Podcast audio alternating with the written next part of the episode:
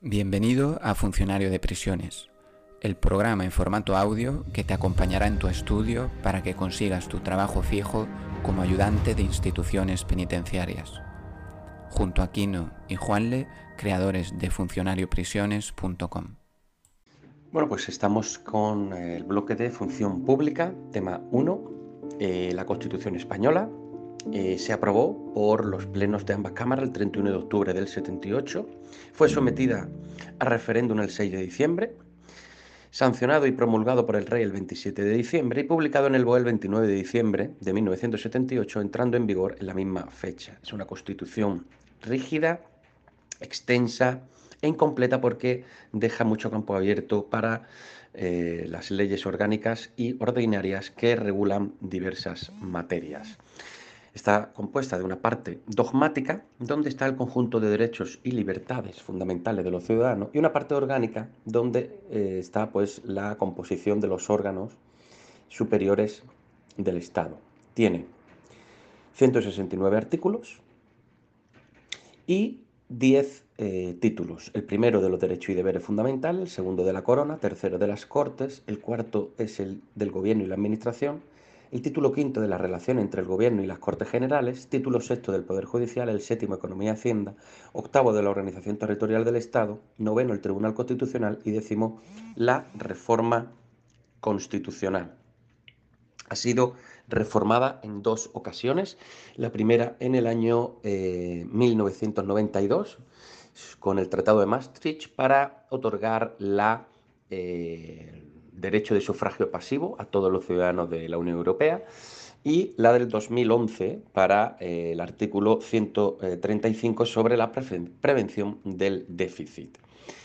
Eh, es un, eh, como hemos dicho, una constitución extensa donde nos dice que sus principios son derecho a la libertad, a la igualdad, perdón, el principio de Estado social, de monarquía parlamentaria. Eh, bueno, pues la lengua oficial es el castellano, aunque también habrá lenguas cooficiales. Y sus derechos fundamentales, la libertad, la justicia y la igualdad. Existe también, eh, cuanto al título 1 de los derechos eh, y deberes fundamentales, en cuanto a, eh, bueno, hace hay una mención a la discriminación directa, que es cualquier situación en la que se encuentra una persona o grupo eh, en la que se le trata de manera menos favorable. Mientras que la discriminación indirecta es cuando una disposición, un criterio práctico aparentemente neutro, puede ocasionar esa eh, situación de desventaja respecto a, otras personas. Bien, en cuanto a eh, tenemos el derecho, pues el derecho a la, libertad ideológica, religiosa y de culto, derecho eh, a la vida, a la libertad y a la seguridad, derecho al honor, a la intimidad personal, derecho a eh, la imagen, libertad de residencia y de circulación, libertad de expresión e información, el derecho de reunión y manifestación, que, bueno, pues eh, los eh, derechos de reunión y manifestación cuando eh, se vaya a celebrar en lugar de tránsito público, se deberá de dar comunicación previa a la autoridad. En cuanto a la libertad de asociación, son, no están permitidas las asociaciones que pues, persigan fines delictivos o aquellos que sean las asociaciones secretas y las de carácter paramilitar. Toda eh, asociación debe de ser eh, anulada por resolución judicial. Derecho de huelga.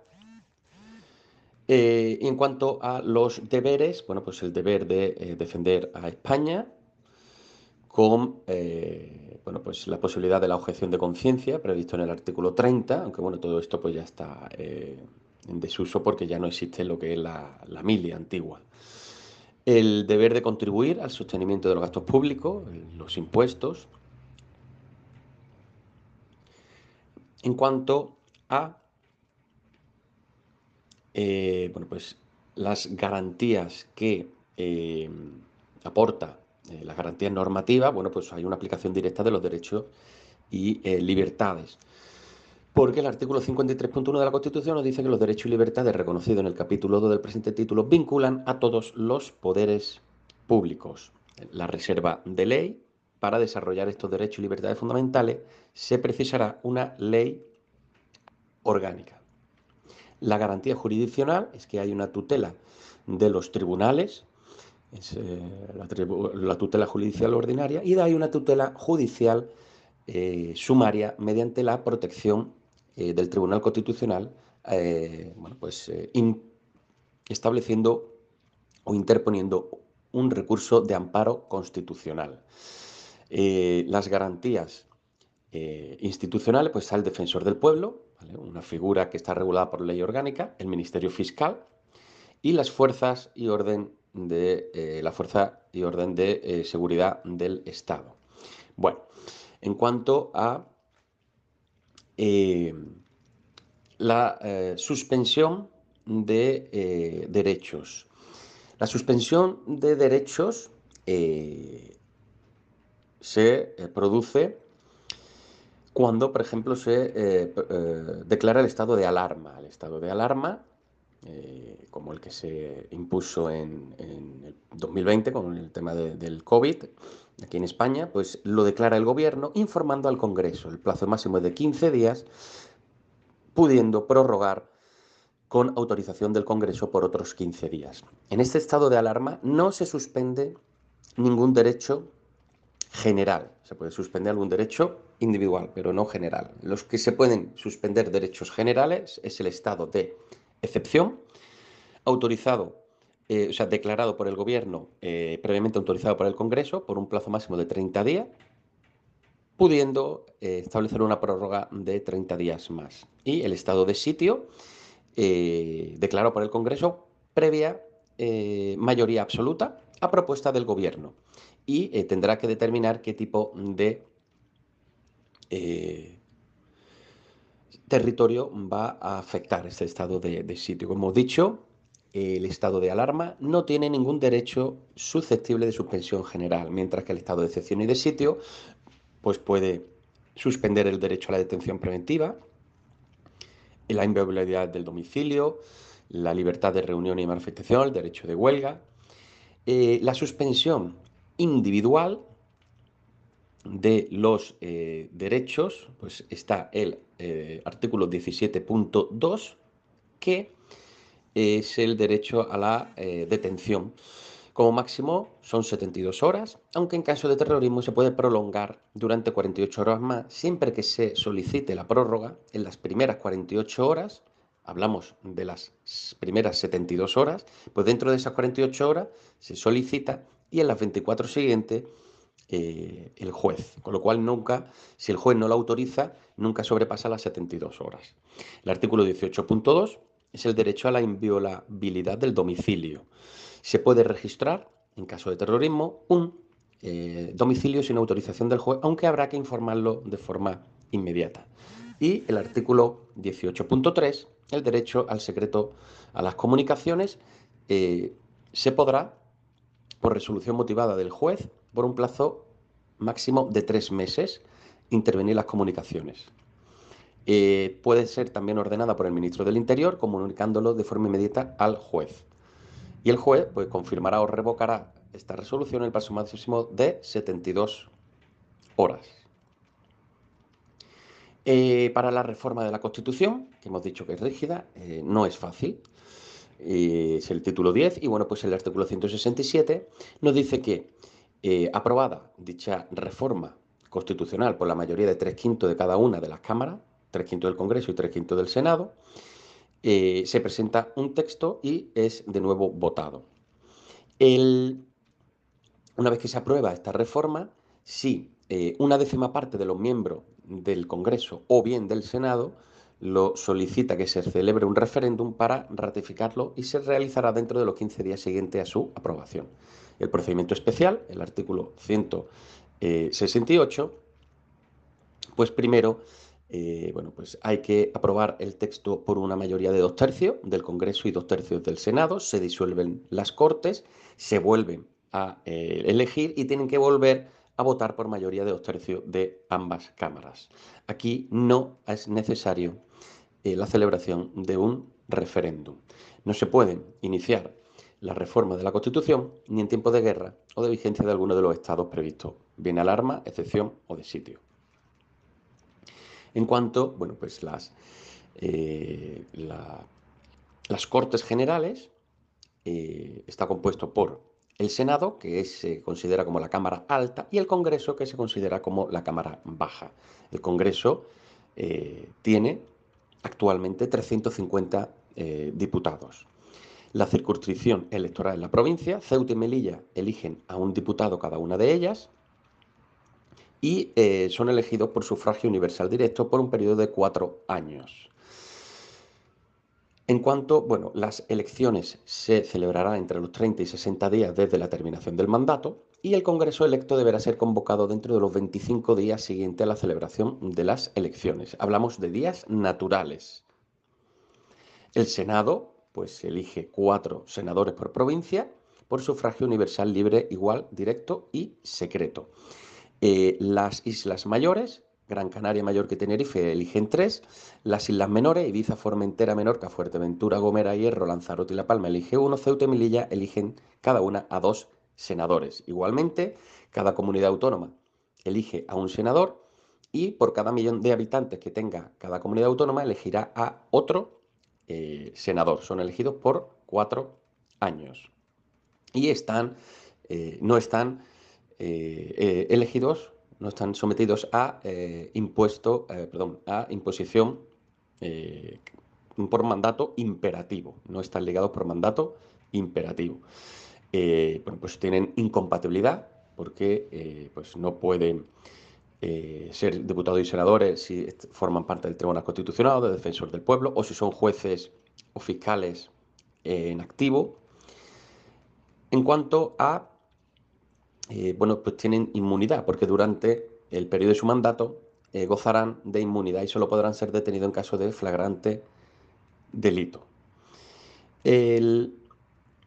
Funcionan en pleno o en eh, comisiones o bien en grupo parlamentario. Para que se cree un, grupo parlamentario en el Congreso mínimo, hacen falta 15, no, el número no podrá ser inferior a 15. Y en cuanto al Senado, el grupo parlamentario estará compuesto por 10 senadores. Las cámaras funcionan en sesión ordinaria, eh, tiene dos periodos, el primero es de septiembre a diciembre y el segundo de febrero a junio. Y la sesión extraordinaria eh, pues se puede reunir a petición del Gobierno, de la Diputación Permanente o de la mayoría absoluta de los miembros de cualquiera de las cámaras. Eh, las Cortes pues tienen iniciativa legislativa. ¿Quién puede tomar la iniciativa legislativa? Pues el Gobierno que lo que presenta son proyectos de ley y después está el Congreso y el Senado, la Asamblea Legislativa y la ILP, Iniciativa Legislativa eh, Popular, que son proposiciones de ley. Cuando el eh, gobierno presenta un proyecto de ley, eh, por ejemplo, pues estamos hablando de la, aprobación de, por ejemplo, los presupuestos generales del Estado. Bien, se pasa al Senado, este proyecto de ley. El Senado tiene dos meses para eh, pues, introducir enmiendas, bien por mayoría simple, o vetarlo por mayoría absoluta. El Congreso eh, tiene dos meses para eh, levantarlo por mayoría simple, si no lo ha hecho en primera votación por mayoría absoluta. En el caso de que el proyecto de ley sea declarado urgente por el Gobierno por el Congreso de los Diputados, el plazo de eh, vetar del Senado se reducirá a 20 días naturales. La eh, ILP no puede, tener, eh, no puede ser inferior a 500.000 firmas y no aceptará materia de impuestos ni de política internacional es, bueno, por los ciudadanos la, iniciativa que tiene de presentar eh, proposiciones de ley. Las asambleas de las comunidades autónomas pueden presentar una proposición de ley o pedirle al gobierno que presente un proyecto de ley, para lo cual eh, enviará como un máximo de tres miembros de dicha asamblea parlamentaria de la comunidad autónoma para defender esta proposición de ley. Los decretos legislativos es cuando las Cortes delegan en el gobierno la posibilidad de dictar normas y son o bien una ley de bases o bien un texto refundido mientras que los Real Decreto Ley es en caso de extraordinaria y urgente necesidad. Eh, cuando el Congreso, eh, o sea, el Gobierno lo aprueba, el Congreso se tiene que producir en el plazo máximo de 30 días. El control eh, de las Cortes al Gobierno lo tenemos, por ejemplo, en una moción de censura. Una décima parte, como mínimo, de los eh, parlamentarios puede presentar una moción de censura. Esa moción de, censura hay que esperar cinco días para votar. Durante los dos primeros días se pueden presentar eh, mociones alternativas. Si no se aprueba, se tiene que aprobar por mayoría absoluta. Si no se aprueba, ese mismo eh, grupo parlamentario que ha presentado la moción de censura no puede presentar otra moción en el mismo periodo de sesiones. Y el gobierno puede presentar una moción de eh, confianza, una cuestión de confianza. El presidente del gobierno la plantea al Congreso y sale adelante con la mayoría simple de los diputados. Cuando eh, hay un... Eh, bueno, hemos dicho que es una monarquía constitucional, y el jefe del Estado es el, eh, rey. Eh, todo lo referente a la sucesión del rey eh, será regido por una ley orgánica. La regencia, bueno, cuando el padre es menor de edad, cuando el rey, perdón, es menor de edad, el padre o la madre, pues pueden ser sus regentes. Si no hay ninguna persona que le corresponda, las Cortes pueden nombrar a una, tres o cinco personas. Para la regencia es preciso ser español y mayor de edad. La tutela es cuando bueno, pues el rey fallece y es la persona que refleja en su testamento. Si no lo ha nombrado, pues pueden ser su padre o su madre mientras permanezcan viudos. Eh, para la tutela es obligatorio ser mayor de edad y español de nacimiento, mientras que para la regencia solo hace falta ser español y mayor de edad. El rey, eh, por, ejemplo, sanciona y promulga las leyes en el plazo de 15 días, eh, convoca y disuelve las cortes a petición del presidente del gobierno, convoca a referéndum, propone al presidente del gobierno, nombra y separa a los miembros del gobierno a propuesta de su presidente. el rey es inviolable, es decir, la persona del rey es inviolable y no está sujeta a responsabilidad. Y el referendo es el mecanismo previsto en la Constitución para compensar la inviolabilidad del rey. Los actos del rey son refrendados por el presidente del gobierno o los ministros. Y en cuanto eh, a la eh, ley orgánica del defensor del pueblo, la 3 barra 1981. el defensor del pueblo es elegido por cinco años. Eh, ¿Cómo se elige? Se designa una comisión mixta, Congreso y Senado. Se mm, elige por mayoría simple al candidato. este candidato pues, debe ser ratificado y elegido por mayoría de tres quintos del Congreso. Y en el plazo de 10 días, eh, perdón, en el plazo no inferior a 10 días, por mayoría de tres quintos del Congreso en el plazo máximo de 20 días, tiene que ser ratificado por mayoría de tres quintas del Senado. Bien, se elige candidato, en 10 días tiene que ser elegido por tres quintos del Congreso y en 20 días por mayoría de tres quintos del Senado. Si no se alcanzan dichas mayorías, en el plazo máximo de un mes, pues puede ser elegido por mayoría de tres quintos del Congreso y mayoría absoluta del Senado. Los presidentes del Congreso y del Senado acreditan conjuntamente con su firma el nombramiento del defensor del pueblo. el defensor del pueblo, pues si cesa por renuncia por fin del mandato, por muerte o incapacidad sobrevenida, eh, la vacante la declara el presidente del gobierno y si es por actuar con notoria negligencia en la labor de su cargo o por haber sido condenado mediante sentencia firme por delito doloso, la vacante será eh, pronunciada tras eh, la audiencia pública del defensor del pueblo por el Congreso y el Senado. El defensor del pueblo nombra a dos adjuntos, eh, previa autorización de las eh, Cortes, no está sujeto a mandato imperativo alguno, goza de inviolabilidad, eh, tiene también incompatibilidad con otro cargo público.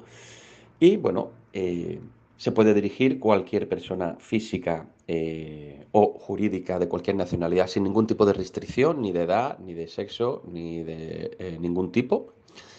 El, no puede intervenir en la defensa del mando nacional, ni se puede dirigir ninguna eh, eh, autoridad eh, administrativa en el ejercicio de sus funciones.